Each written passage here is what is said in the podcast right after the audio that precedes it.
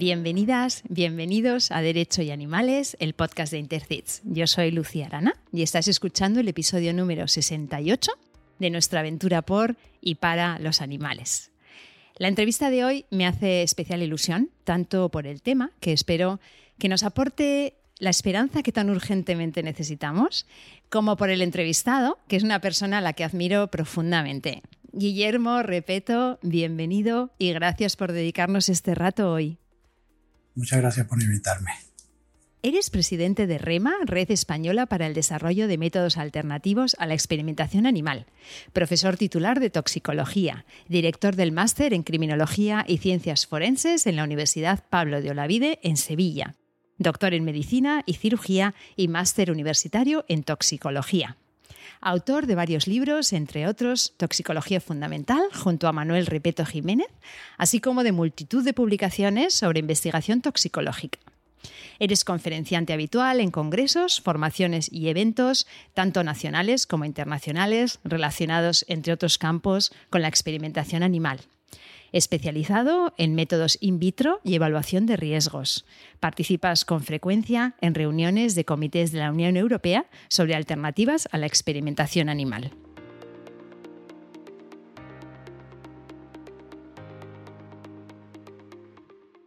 Vamos a comenzar con las preguntas cortas para conocerte un poco mejor. Dime una palabra que te define o te representa. Trabajador, probablemente en exceso. ¿Y tu estación favorita del año? La primavera, no solo por las flores, sino sobre todo por la temperatura más agradable para disfrutar.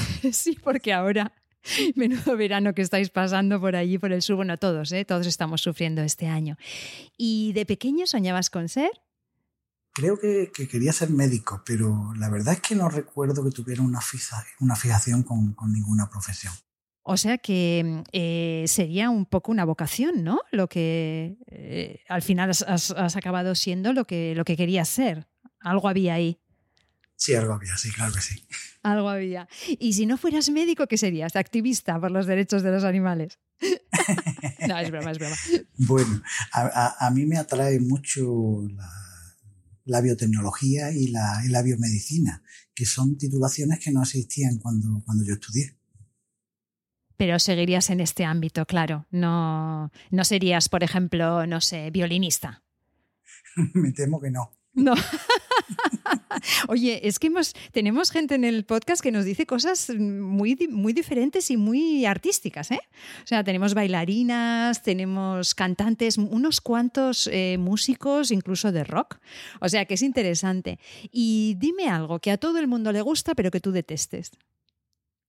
Verás, no es que lo deteste, pero a mí no me gusta el fútbol, quizás porque los medios se, centran en él casi en exclusiva. Muy bueno. ¿Y qué haces cuando necesitas recargar las pilas? ¿Cómo lo haces? Pues pasear por la playa es lo que más me relaja y, ayuda a desconectar. De hecho, este fin de semana iré a la playa después de, de mucho tiempo. Y si fueras un animal no humano, ¿cuál serías? El que al que más te pareces, no el que más te gusta. Ah, pues, pues quizás un hámster, por, por lo ordenados que son. ¿Los hámsters son ordenados? Sí, sí, sí, sí. ¿En serio? Sí, bueno, yo, yo he tenido hámsters y, y, tienen muy bien organizadas sus jaulas y, como se mueven, sí, sí, sí. ¡Ay, qué bueno! de gracia. No sabía, no sabía. Creo que no he convivido nunca con un hámster y no, no me lo imagino. Y una cosa que te guste, una que te interese y una que te apasione. Bueno, a mí me gustan las, películas policíacas y de espionaje. Me, me, interesa cómo las redes sociales están cambiando la forma de interacción entre las personas, para bien y para mal y, me apasionan los avances que se están produciendo en inteligencia artificial y sus aplicaciones biomédicas y criminalísticas. O sea, todo un poco relacionado. Sí, fíjate. ¿Verdad? Fíjate, las tres cosas que has dicho están, están relacionadas. ¿Y un lugar en el mundo en el que te gustaría vivir, aunque fuera por un tiempo? Me, me resulta muy atractiva Australia. No sé si por el contraste. ¿Has estado? ¿Lo conoces? No, no. Vale, o sea, por lo que conoces, has leído y has visto, te atraería. Sí. ¿Y escuchas podcast o hay algún otro contenido que nos quieras recomendar? Pues eh, depende de las épocas, porque cuando estoy cansado no, me apetece. Si, mm, si quieres te, comento, eh, me resulta muy, muy curioso el informativo de Ángel Martín, ya que usa la excusa de las noticias para entretener y para estimular a, hacer cosas, como él dice. Y encima te dice que te quiere. O sea, es un ejemplo extraordinario de salida de una alteración mental que, ha tenido y ponerse a ayudar a los demás. Y, el segundo, que es una cosa totalmente distinta, son los vídeos de Jaime Altozano, en los que explica en profundidad, pero en forma divulgativa, cómo se compone tanto la música clásica como la música de anuncio y de juego. O, le explica cómo, son, cómo es la música moderna y se lo explica a Rosalía. Qué bueno, pues vamos a poner los dos en las notas del programa porque fíjate, Ángel Martín sí que lo he escuchado en numerosas ocasiones y de Jaime Altozano me han hablado pero no he llegado a escucharlo, te confieso. O sea que me va muy bien porque lo vamos a poner en las notas del programa y lo vamos a recomendar.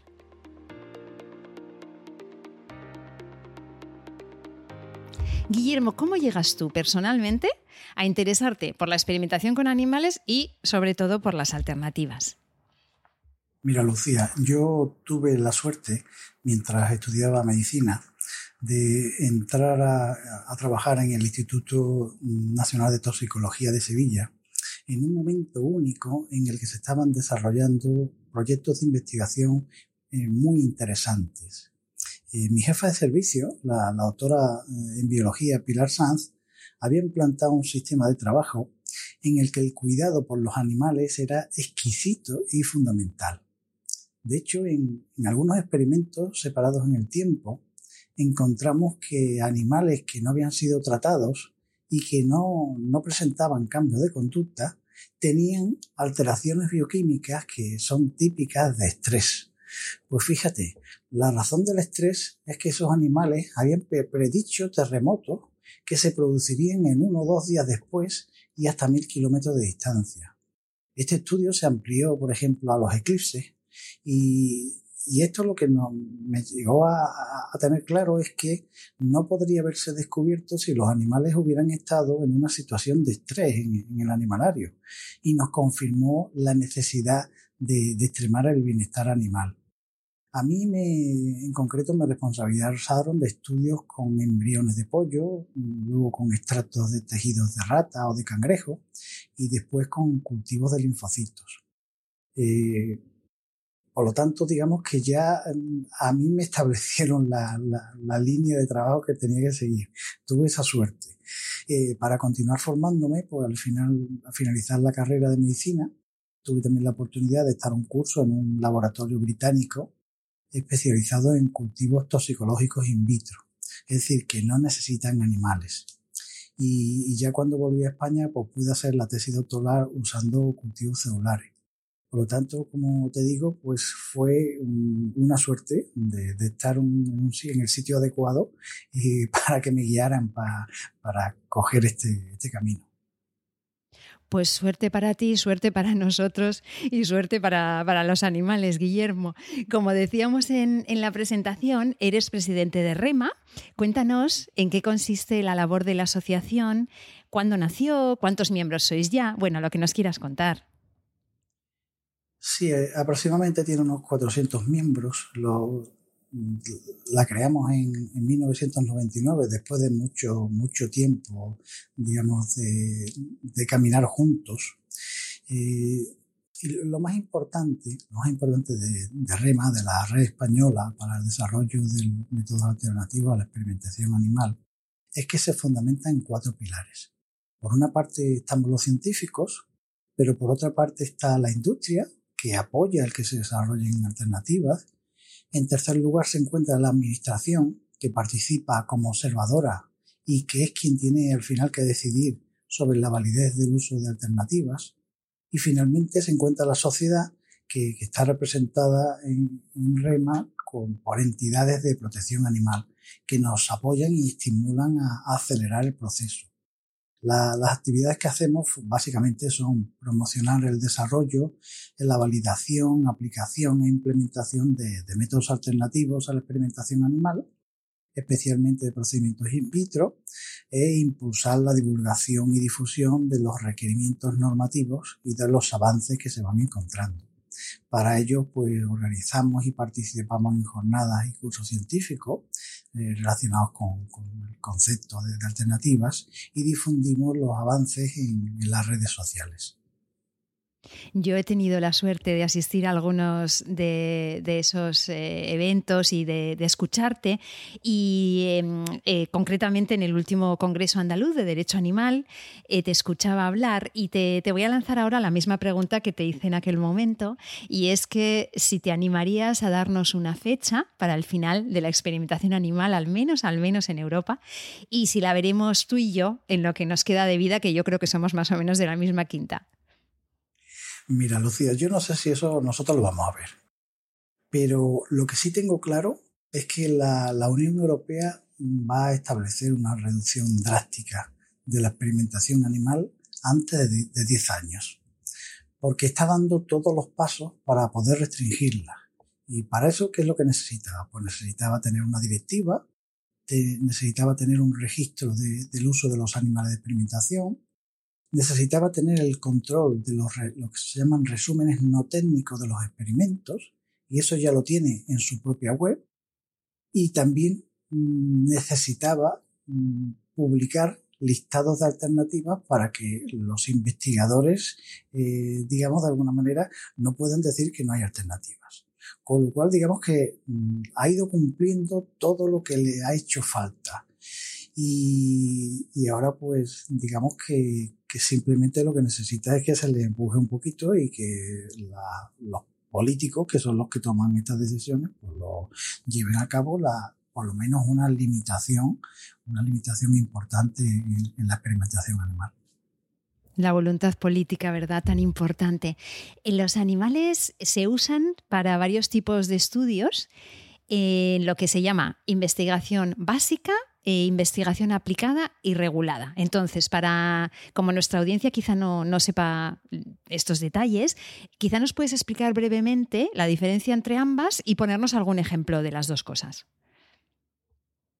Sí, la, en, la Unión Europea, en, el 2019, datos, estos son datos recientes, eh, se utilizaron 10,6 millones de animales de experimentación y lo que se llama investigación básica suponen aproximadamente la mitad. Esta, esta investigación lo, tiene por finalidad la búsqueda del conocimiento, del conocimiento en sí mismo, sin buscar implicaciones prácticas directas. Pero bueno, vamos a, por ejemplo, por ejemplo, lo que investiga es cómo se producen las enfermedades, a qué órganos afectan, cuáles son las dianas, eh, por qué afectan más a unas personas que a otras. Eh, este es el tipo de, preguntas que, trata de resolver lo que llamamos investigación básica.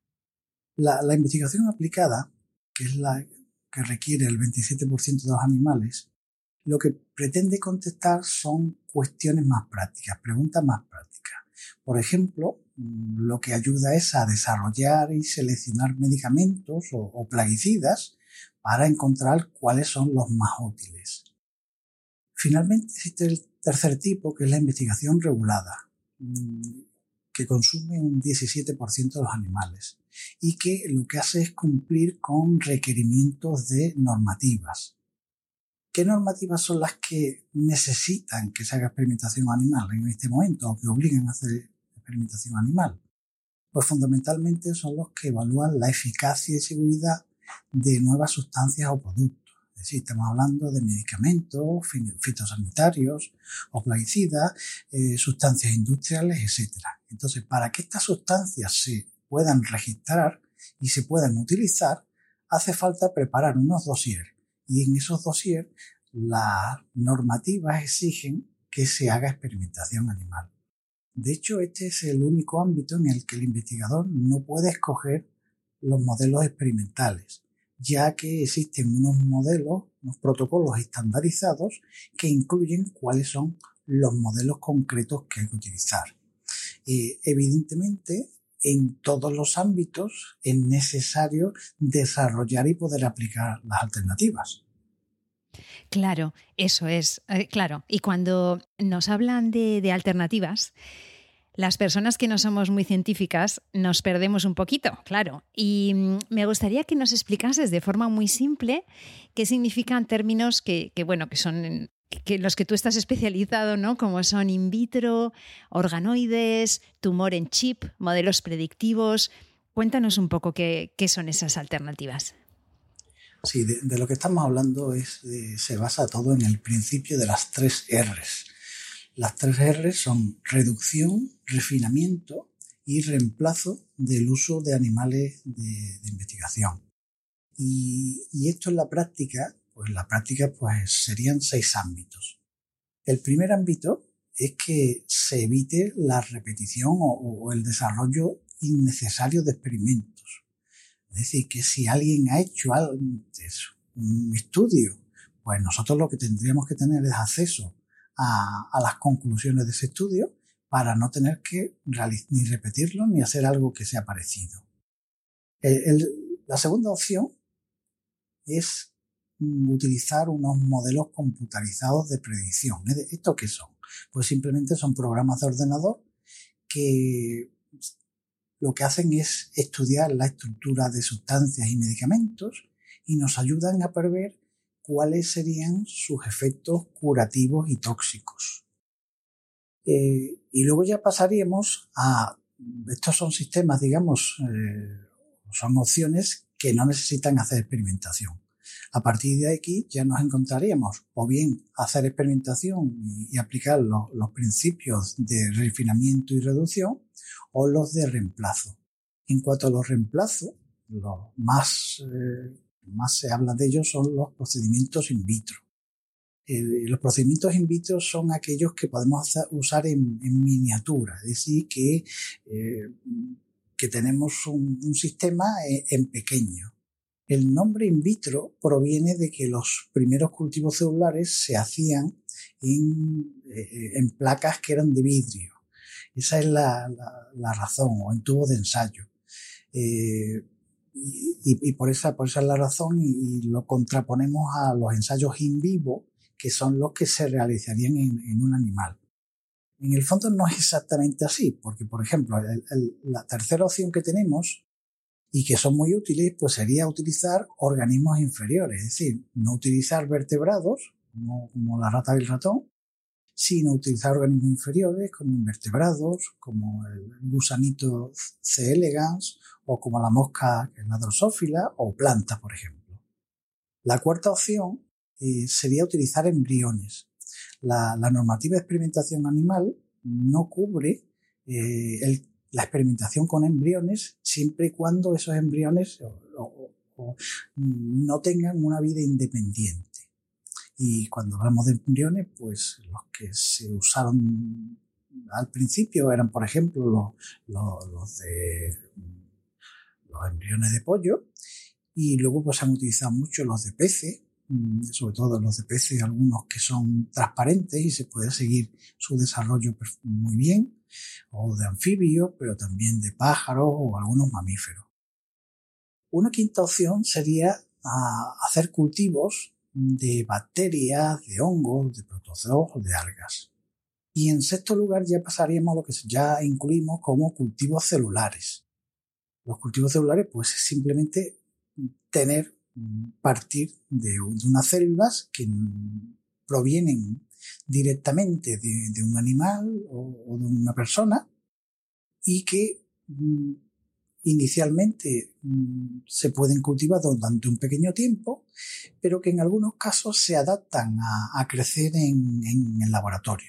Y entonces, pues a eso lo llamamos líneas celulares y tiene la ventaja que los podemos congelar a, menos 80 grados o, en nieve líquida o en nitrógeno líquido y los podemos tener durante mucho tiempo. Con lo cual no tenemos que volver a utilizar ni a, un humano ni a un animal para obtenerlo. Lo que me preguntaba de los organoides, pues los organoides son unos cultivos celulares generalmente con una forma esférica que representan a un órgano en pequeñito. Y habitualmente pues los construimos utilizando células humanas. Hay diferentes formas para construirlos, pero mm, por ejemplo es que existen ya unas impresoras, unas impresoras que van colocando las distintas células, las distintas células humanas de la forma que, que reproducen lo mejor posible al órgano que sería eh, del humano mm, del humano normal, pero en pequeñito. Eh, finalmente también utilizamos mm, modelos en la enseñanza. Los modelos en la enseñanza, pues ahora básicamente son modelos de ordenador y de realidad virtual, pero también se pueden utilizar maniquíes, por ejemplo, para aprender a hacer disecciones o, para aprender cómo se, se, hace una administración a un animal o a un humano. Estos son, digamos que son toda la, mayoría de la terminología rara que utilizamos. Es súper interesante. Cuando decís que sacáis células de las personas, ¿donar células es algo que, se puede hacer o de dónde las sacáis? O sea, yo podría donar mis células para que hagáis un hígado. Claro, claro, exactamente. Lo, que se está mm, tratando a partir de, las células madre, a partir de las células madre, mm, hemos descubierto que podemos en, en el laboratorio eh, desarrollarlas, o sea, las células madres las tenemos en, prácticamente todos nuestros órganos y, hemos descubierto que podemos, aplicándole distintos tipos de tratamiento, podemos hacerlas que desarrollen un tipo de tejido concreto.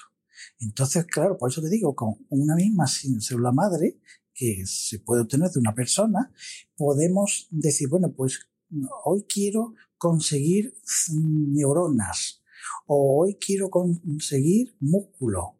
Entonces, ¿esto qué, hace? Pues esto hace que nos, nos abre una puerta enormemente interesante para, para obtener esos tejidos de personas, pero además también en muchos casos de enfermedades de una persona. Es decir, nosotros tenemos en en nuestros frascos en el laboratorio lo que serían los avatares de la enfermedad que tiene una persona. Por ejemplo, de, un tumor. Entonces, eso es lo, que comentábamos antes, es decir, podemos tener un, lo mismo que tenemos un organoide, pues podemos tener un tumoroide eh, o, o de cualquier tipo de tumor. Entonces, ¿eso qué ventaja tiene? Pues tiene una ventaja enorme porque podemos aplicar todos los tratamientos experimentales que se nos ocurran a ese tumor que lo tenemos en el laboratorio. Y aplicar el que mejor resultado dé sería el que le aplicaríamos al paciente. Con lo cual, estamos hablando de que mm, no estamos tratando a la persona teniendo en cuenta qué es lo habitual o cuál es el protocolo habitual de tratamiento no, estamos escogiendo el mejor tratamiento para esa persona. La verdad que es apasionante, es apasionante escucharte, Guillermo. Y además, claro, tiene todo el sentido, porque la, experimentación con animales, bueno, es controvertida por algo, ¿no? Claro, es controvertida porque causan enorme sufrimiento, porque al final son organismos vivos, pero no son, no son humanos, no son nosotros, y para colmo, los resultados no son ni mucho menos óptimos, ¿no? Que bueno, hay cifras, yo Mm, he escuchado en varios foros y he leído en varios sitios, pero estamos hablando de un porcentaje altísimo de nuevos medicamentos que fracasan en los ensayos clínicos en humanos, ¿no? A pesar de haber pasado los, los ensayos con animales, yo tengo aquí un 95%, no sé si este, este dato puede variar algo, pero bueno, ya es, un, es tan alto que... Entonces, me gustaría, em, me gustaría analizar contigo, Guillermo, los motivos por los que tú sueles explicar que los investigadores siguen experimentando con animales, porque claro, yo te escucho hablar y pienso, y me imagino que nuestra audiencia estará pensando, vale, pues entonces si, si, si tenemos esas alternativas maravillosas, ¿por qué seguimos? Mm, me has dicho, creo que eran 10,6 millones de animales al, año, ¿no? Em, entonces, la primera que, comentabas es la comodidad, la inercia, que, que claro, es que esto es muy potente. Explícanos esto. Bueno, hay que tener en cuenta que, la carrera investigadora requiere mucho estudio y dedicación para, llegar a dominar el, manejo de, un modelo experimental. Por lo tanto, el cambiar a otro modelo, sea animal o no, supone un gran esfuerzo para el investigador. Eh, y eso hay que entenderlo. Es decir, en el momento en que ya domina un, sistema, pues lo que quiere es tratar de sacarle el máximo partido. Por eso lo que, lo que tenemos es que estimular a los investigadores a que conozcan otras opciones, a que colaboren con otros investigadores que, utilizan, que utilicen alternativas y ayudarlos a utilizar cuanto menos animales mejor, colaborando con, con, esos investigadores que usan alternativas. Y luego, si les es posible, pues que se pasen ellos también a usar alternativas. Pero, pero de entrada es que es, es complicado cambiarles, cambiarles el chip y porque les va a suponer esfuerzo. Eso está claro. Cambiarles el chip, nunca mejor dicho, ¿verdad? Claro, y además la, la, carrera académica, ¿no? que no es especialmente fácil. Y la, eh, la, segunda es que el investigador considera el animal como un modelo experimental perfecto. ¿Qué significa eso? Bien, la mayoría de los investigadores mm, ni siquiera se plantean que los resultados obtenidos con los animales pudieran no ser relevantes para los humanos. Es decir, consideran que los animales son modelos científicamente idóneos y que los resultados son indiscutibles y aplicables directamente a los humanos. Sin embargo, como tú decías, los estudios con medicamentos, que son el único ámbito en que se pueden comparar directamente los ensayos de animales con los humanos, lo que nos muestran es que la traslación de los resultados de los animales a los humanos es muy baja. Dice que estamos hablando del 90 al 99% de fallos. Entonces, eso significa que, bueno, que, que, realmente de, de, los medicamentos que se han ensayado en, en animales y, luego se ensayan en, las personas, solo un 10% como máximo son útiles. El otro 90% suponen un gasto, una inversión enorme en dinero, en animales y en tiempo para los experimentadores. Por lo tanto, lo que tenemos que aprender es que los animales no predicen bien lo que le ocurre al humano, que fallan muchas veces. Y, por lo tanto, eso supone que hemos perdido un gran número de descubrimientos y de medicamentos simplemente porque no funcionaron cuando se ensayaron en animales. Si los experimentadores tuvieran en la cabeza que mm, es más frecuente de lo que ellos piensan, que los resultados no se pueden trasladar a los humanos, pues podrían poner en marcha otro tipo de ensayos para tratar de, encontrar otros descubrimientos. Este, esta digamos que es la, parte más importante, el convencer a los investigadores de que eh, un ratón o una rata, aunque tengan y coincidamos con ellos en el 99,9 de de los genes, eso no significa que sus resultados sean trasladables directamente al humano. Aquí te escucho hablar, Guillermo, y, siempre me acuerdo de, Marta Tafalla, de la filósofa, que, siempre dice que en el mundo científico parece que sea el mundo de la, racionalidad, ¿no? que todo, todo es muy racional y de pronto mm, destapamos cosas que son ciertamente un puntito irracionales, ¿no? porque efectivamente, o sea, está claro que, que un ratón es un modelo vivo y, y bueno, debe ser muy interesante para un investigador experimentar en un modelo vivo pero mm, desde fuera de la ciencia, eh, los que se supone que no somos tan racionales porque defendemos a los animales, pues resulta que vemos clarísimo que, no somos ratones, ¿no? Sigo. Entonces, eh, yo estoy siguiendo aquí un poco el guion de algunas cosas que te he escuchado, he tenido la suerte de escucharte, de escucharte decir y, me gusta pues que nos las, expliques hoy, ¿no? Entonces, eh, siempre dices que, que la alternativa para el investigador, o sea, tú le ofreces una alternativa al investigador, la Unión Europea, eh, esta alternativa le tendría que proporcionar el mismo resultado que se obtiene con el animal. Esa sería un poco la, premisa. ¿Por qué es problemática esta premisa? Verás, en primer lugar, la, terminología que usamos que, de alternativa puede llegar a confusión. Eh, porque es, verdad que digamos que es lo más sencillo para explicar mm, qué es lo que queremos decir, en lugar de usar animal, usar otra opción, pero, pero ah, tiene matices. Eh, llevamos unos 30 años comparando distintos ensayos, distintos ensayos que pensamos que serían útiles para eh, sustituir determinados ensayos que usamos con animales. Pero, mm, como decía antes, realmente no sabemos, porque en la mayoría de los sistemas que, utilizamos, no sabemos la capacidad predictiva que tienen esos modelos animales con respecto al hombre.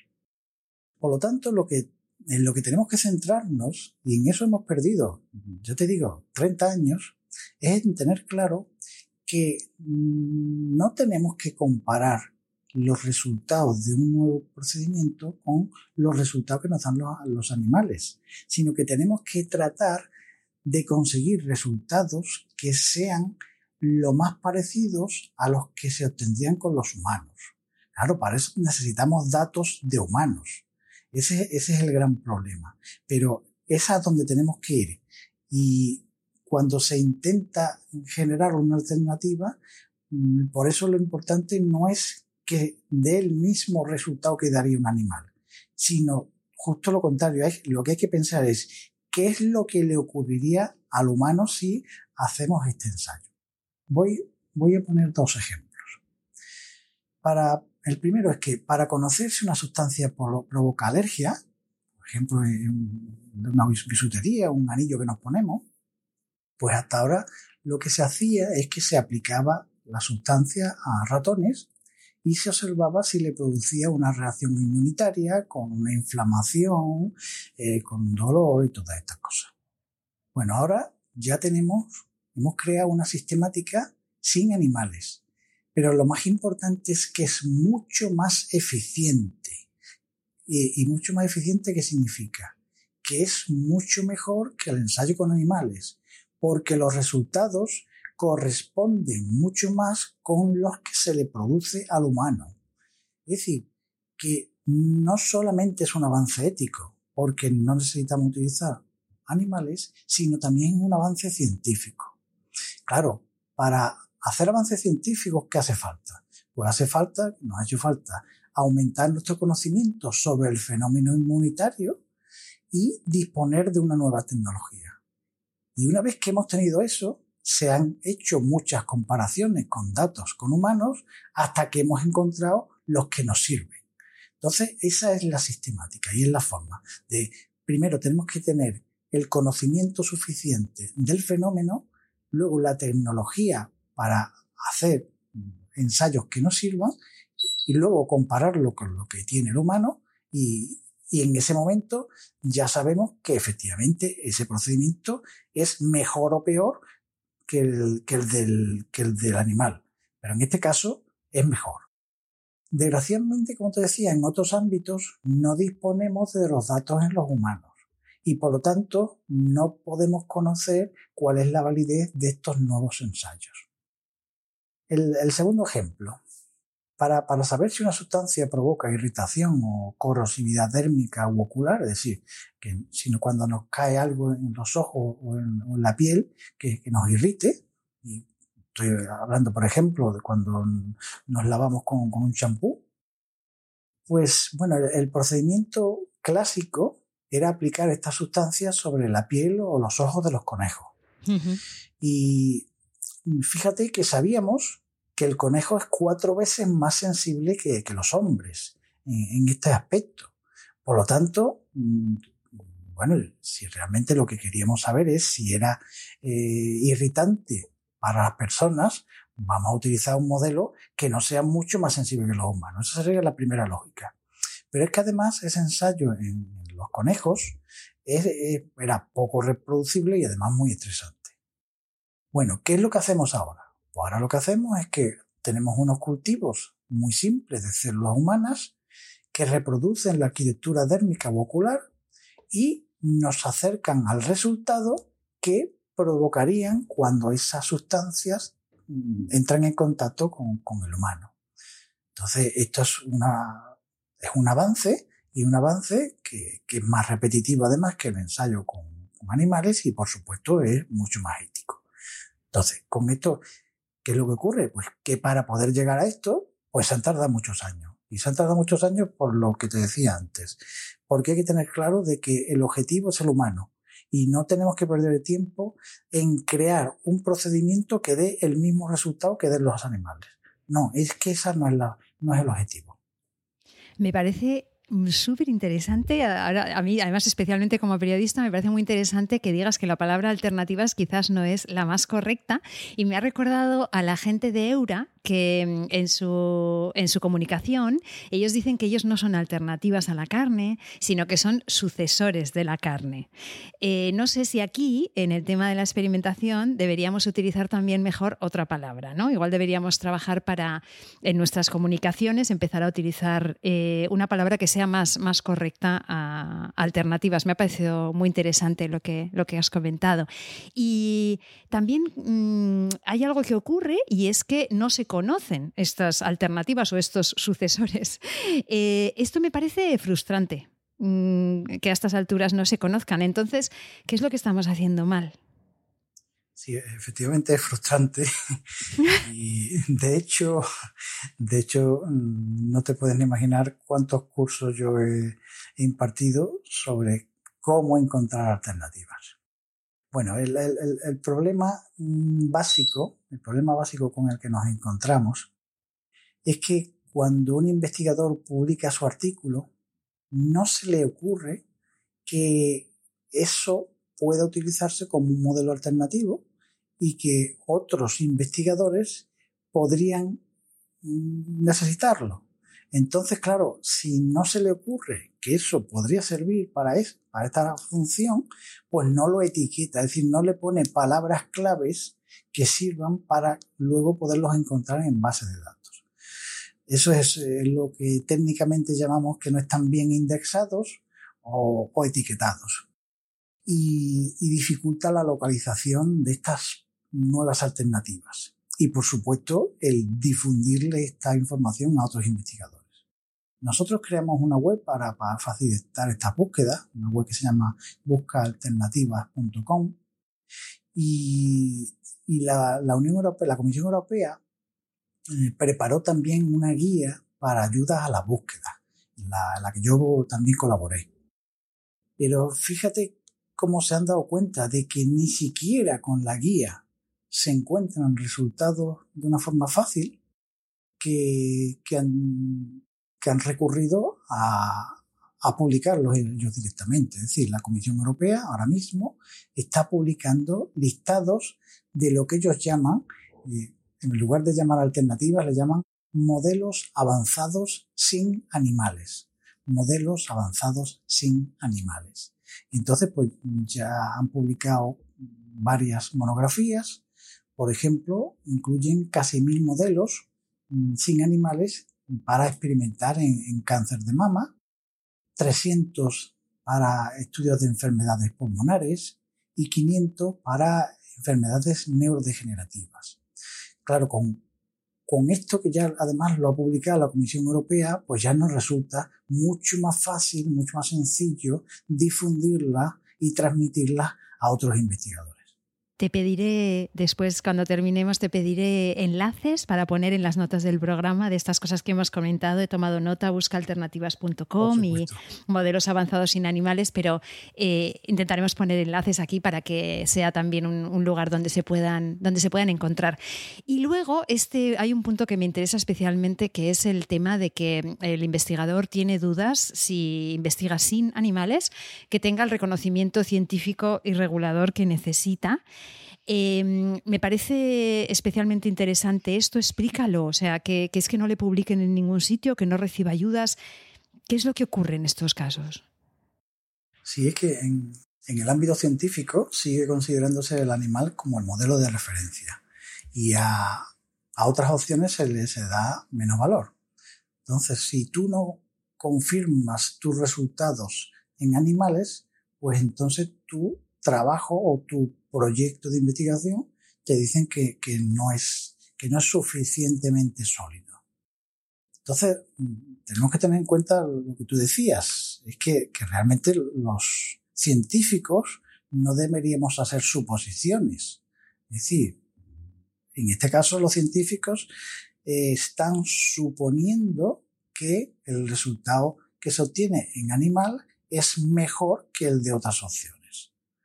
Eh, y claro, basándose en esta suposición, pues los científicos que revisan los artículos de revistas de, y, las ayudas de investigación de otros investigadores, pues priorizan los estudios con animales frente a los que no los utilizan.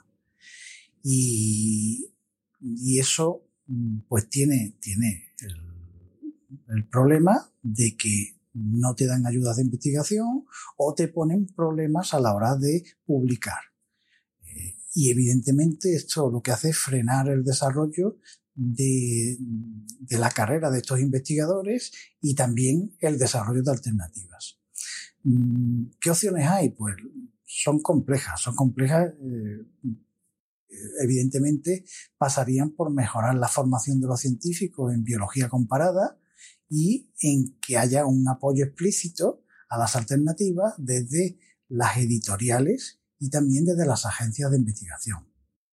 Por eso son tan importantes los listados que te he comentado antes. También explicamos en, los cursos de formación que existen modelos que, que son difíciles hasta de creerse. Por ejemplo, mm, para saber si un medicamento puede inducir depresión o tendencia al suicidio. Fíjate qué cosa tan, tan grave, ¿eh? un medicamento que lo dé un antiinflamatorio, pues, pues, resulta que hay medicamentos que, que, provocan esto y que evidentemente no pueden llegar al mercado o si se detecta hay que quitarlos del mercado rápidamente. Que la forma de, la forma de evaluarlos y detectar eso, pues eh, consiste en cronometrar el tiempo que un ratón deja de nadar cuando se pone en agua. Y con eso tú deduces que ese medicamento puede inducir depresión o tendencia al suicidio. Sin embargo, pues hay un, nuevo procedimiento con cultivo de unas células neuronales humanas en el que se controla un perfil de expresión de un determinado receptor. No voy a entrar en, en profundidades. Bueno, pues este perfil cuando coincide con el que se encuentran las personas depresivas o que se han suicidado, pues nosotros podemos decir que probablemente ese medicamento induzca al suicidio. Y claro, esto es un sistema muchísimo más específico que el que utilizamos con, los animales. Porque con el animal lo único que sabemos es que deja de nadar, que se harta de nadar y que digamos se da por vencido. Bueno, pues en esto mucho más específico y por tanto más científico aparte de, más ético. Qué tremendo, Guillermo. Esto que estás contando me parece muy, muy interesante, además, porque, mira, yo siempre nos dicen que el tema de la experimentación con animales, cuando, cuando nos quieren rebatir así de una forma un poco burda, es que es eso, ¿no? Para salvar vidas humanas y nos hablan de unas cosas, bueno, como unos principios como muy que nadie puede negar, ¿no? De que son la salvación ¿no? de la humanidad. Em, y estamos hablando de que se trata más bien de hacer carreras eh, en investigación, se trata más bien a veces de otras cosas, ¿no? de que te publiquen estudios en las editoriales. Quiero decir, eh, eso lo estoy diciendo yo, ¿eh? no, no, lo estás diciendo tú, pero, pero me, parece, me parece interesante porque al final este mundo de la experimentación con animales es, es, muy complejo y bueno, y a veces nos dicen unas cosas un poco simplificando la realidad que sencillamente no, no cuelan. Entonces, además, la experimentación con animales sigue siendo tremendo negocio, o sea, desde criadores de animales que obviamente quieren seguir criándolos hasta laboratorios como Vivotecnia. Entonces, lo que tendría que haber, nadie queremos, desde luego, mm, la parte animalista de que yo conozco, de la gente con la que yo me relaciono, no quiere que nadie se quede sin trabajo y que nadie se quede sin su sustento, con lo cual tendría que haber una reconversión total del sector, como lo ha habido de otros sectores, ¿no? ¿Cómo dirías, Guillermo, que se hace eso? ¿Tienes alguna idea? Pues simplemente lo que hay que hacer es transformar esas industrias en fabricantes y usuarios de sistemas in vitro. Es decir, lo que tienen que hacer es producir, por ejemplo, sistemas en un chip con organoides humanos de distintos órganos. Esto cuenta con la ventaja añadida de que además se pueden congelar, por lo tanto no es necesario usarlos de inmediato. El, el mercado para esto es impresionante y está por desarrollar y permitiría además una transición de, la experimentación animal a modelos experimentales in vitro de, última generación. Entonces, no, no habría tantas dificultades y, además hay muchas opciones, por lo tanto, no es solamente fabricar el mismo sistema. Eh, de hecho, a lo que a lo que vamos, y yo creo que lo vamos a tener en muy pocos años, es a que tengamos en una pequeña plaquita de, de 5 centímetros pues vamos a tener ahí una reunión de varios órganos, de varios mini órganos humanos, y entonces esa plaquita puede representar a lo que sería un ser humano en pequeño, con sus distintos órganos eh, que están en contacto entre sí. Entonces, este tipo, este tipo de sistemas, mm, yo estoy seguro de que serán relevantes ah, y, que, y que evidentemente alguien los tiene que fabricar. Pues lo lógico es que no sea el investigador el que lo fabrique, sino que lo que haga simplemente sea comprarlo. Claro, es que no solamente es posible una reconversión, sino que es un mundo lleno de oportunidades. Qué bien, me encanta.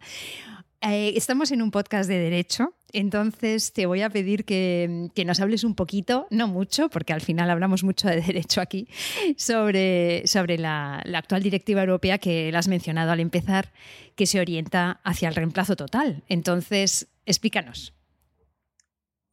La directiva europea 2003-63 relativa a la protección de los animales utilizados para fines científicos pues se enmarca en una hoja de ruta que, como decía antes, fue establecida hace más de 25 años para ir reduciendo la experimentación animal. Y está funcionando, es decir, bueno, ya estaba funcionando la anterior, pero esta también, es decir, se está reduciendo. Eh, esta directiva se tardó mucho en redactarla porque se quería impulsar muchísimo el bienestar de los animales.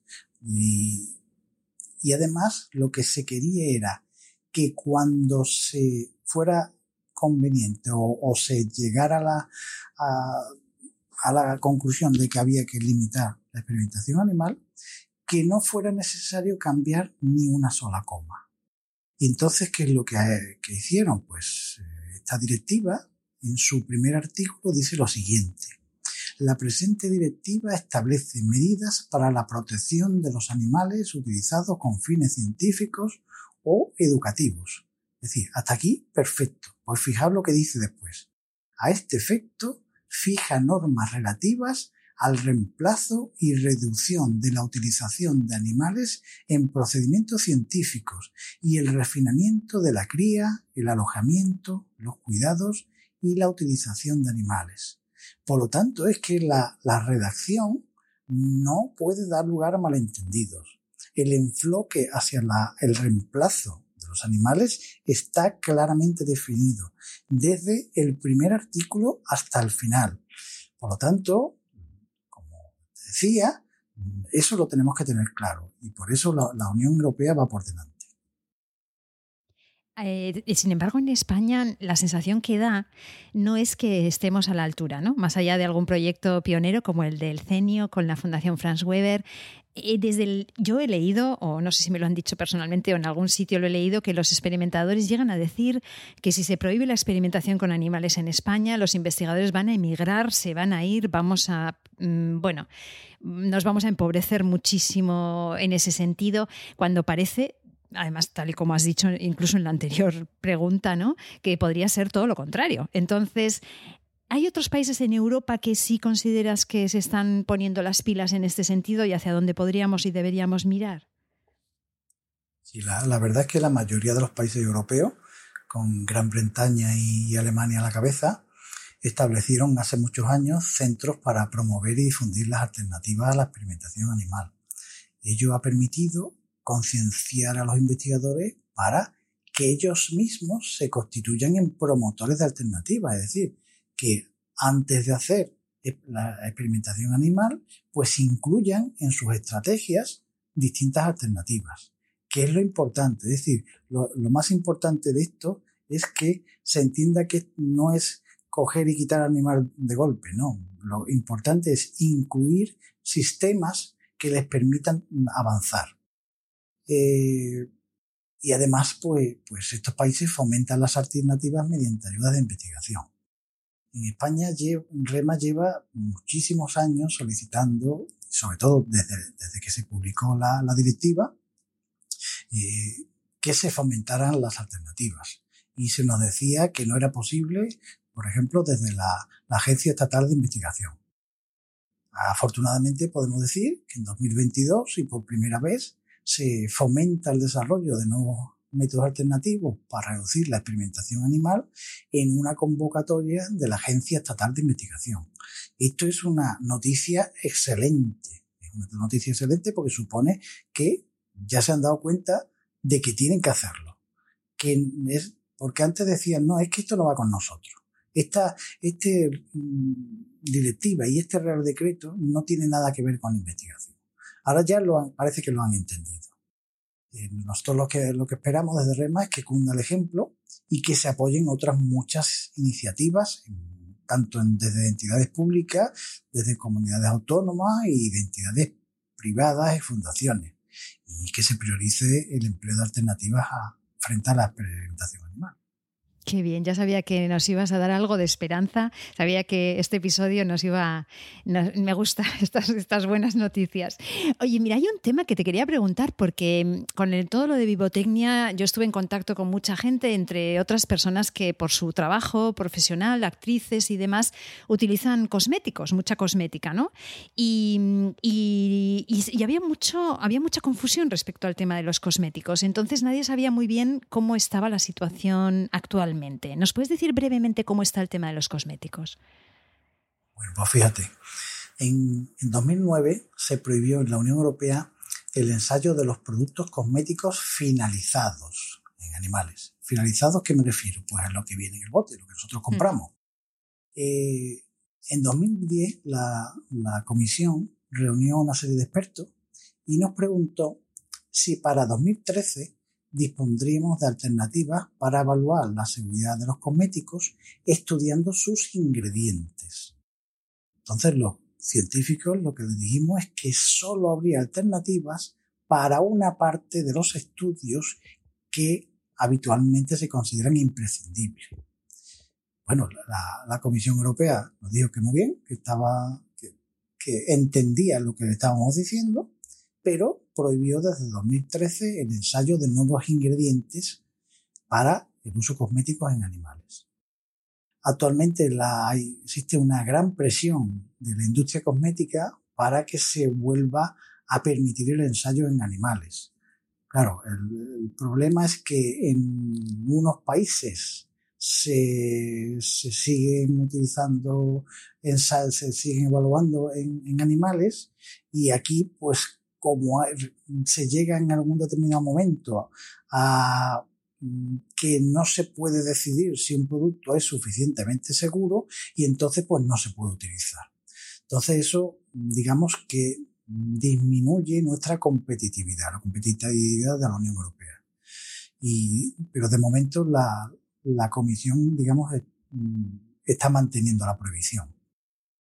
Si es cierto, por otra parte, que existe una gran confusión porque se están permitiendo una serie de frases en los frascos que compramos, unos que ponen no ensayado en animales o cruelty free. Y, y claro, mm, aquí se puede dar lugar a un malentendido en el consumidor. Por supuesto que el producto final no ha sido ensayado en animales, porque ya hemos dicho que eso ya está, que está prohibido desde el 2010.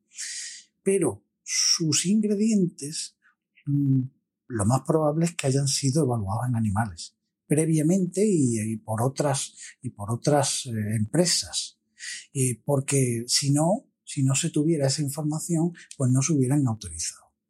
Entonces, aquí yo lo que mm, le pido al consumidor es que sea consecuente y sobre todo que compre siempre productos que estén visados, que estén, eh, que tengan, que estén autorizados por, por, el Ministerio de Sanidad, que, es peligroso, que aunque parezca que los cosméticos no son peligrosos, sí, si los cosméticos no están eh, bien diseñados, pues pueden provocar, por ejemplo, temas de alergia y, y esos son, son problemas graves para el futuro.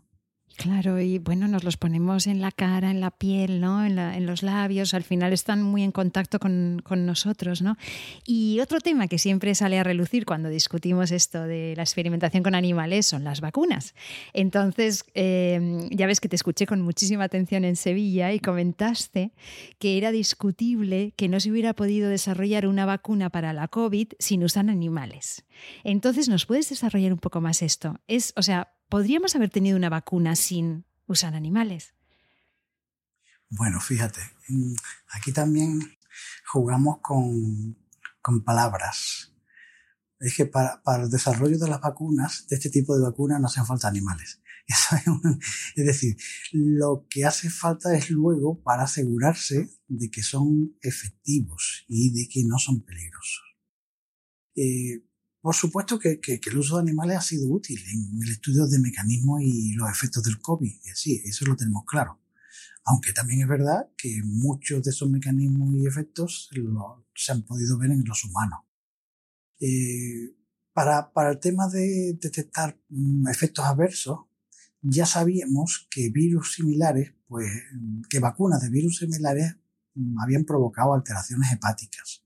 Con lo cual, pues había que asegurarse de que las vacunas no fueran a ser peligrosas. Eh, pero bueno, en, la investigación del COVID se han utilizado todas las opciones y conocemos que más del 10% de los proyectos de investigación financiados por la Unión Europea sobre el tema de COVID utilizaron sistemas alternativos. En, el caso del COVID, por, afinar un poco, se utilizan ratones silvestres que en concreto son poco sensibles a la infección por COVID. Por eso se utilizan unos ratones transgénicos para que tengan, que tienen la puerta de entrada específica para, esta enfermedad. Y también se utilizan hásteres. Mm, si quieres te, te amplío un poco para el tema de vacunas, porque el tema de las vacunas es importante. No tengo datos concretos del uso de animales en COVID, los estado buscando y sé que se pueden encontrar en algunos países como Gran Bretaña o como Alemania, pero mm, los números no los veo claros. Entonces, como no los tengo claros, te, te, cuento el tema de las vacunas en general y el tema de vacunas antes, antes del COVID, para que no, no, no haya interferencia. Pues en, en, para las vacunas se hacen unos ensayos básicos que requieren algunos animales, pero no muy pocos y luego sí se evalúa la eficacia y la seguridad. Y para eso se utilizan la mayoría de los animales que se usan regulatoriamente. ¿Recuerdas que hace un rato me has preguntado? Y, yo te he dicho, sí, y hay lo que se llaman los ensayos reguladores, que son los que tienen que ver con ver la seguridad de la sustancia. Bueno, pues de los, todos los ensayos que se utilizan en, en aspectos reguladores, la mayoría son para vacunas. Bueno, pues eh, aproximadamente, mm, estamos hablando de antes del COVID, se utilizan anualmente unos 900.000 animales para el control de calidad de cada lote de vacunas. Es decir, que cada vez que el fabricante fabrica un lote distinto, necesita hacer la evaluación con animales de acuerdo con la normativa actual. Eso yo entiendo que es absolutamente innecesario si no se cambian las condiciones de fabricación. Es decir, si yo lo fabrico de la misma manera, voy a controlar que no haya un problema, que no haya un problema de calidad por otros sistemas. Pero no debería ser necesario hacer los ensayos en animales. Entonces, por eso te digo que en el tema de las vacunas, sí, es verdad que, que, han contribuido los animales al desarrollo de la vacuna, ha facilitado, porque digamos son los procedimientos habituales que se utilizan y, y además se han utilizado para, para, bueno, para, para el desarrollo de las mismas. Pero que no todo se ha hecho con animales, se ha hecho muchos ensayos in vitro. Guillermo, y para ir cerrando, ¿qué consejo darías a aquellas personas que, como yo y como seguramente muchas de las, y los oyentes de este podcast están en contra de la experimentación animal, ¿qué consejos les darías desde tu experiencia y desde tu perspectiva? Pues eh, yo les diría que, que el activismo racional es el mejor camino para convencer a los políticos a que pasen a la acción. Ellos son los que, los que toman las decisiones. Y bueno, y esto es lo que, lo que ocurrió con, en el ámbito de los cosméticos que, ya os he comentado. Para cerrar el episodio, no sé si sabes, no sé si has escuchado otros episodios, pero para cerrar el episodio tenemos siempre lo que llamamos los 30 segundos de oro. Y son 30 segundos que tienes para dar a los oyentes el mensaje que tú quieras y tus 30 segundos empiezan ya. Pues mira, yo del manifiesto que, de REMA, que realizó en el 2021, te reitero que, que REMA considera imprescindible establecer una estrategia a corto y medio y largo plazo para fomentar la cultura del cuidado y bienestar animal y la efectiva promoción y difusión de los planteamientos alternativos a la experimentación animal. REMA considera imprescindible sensibilizar a la clase política para que promocione el bienestar animal y las alternativas. Profundizar en la formación en bienestar animal y en alternativas a los animales en biomedicina de todos los implicados en su control y realización, intensificar y aumentar la frecuencia y eficacia de las auditorías, mejorar la transparencia en la experimentación animal e impulsar globalmente una estrategia nacional de desarrollo, promoción, difusión y uso de alternativas a la experimentación animal.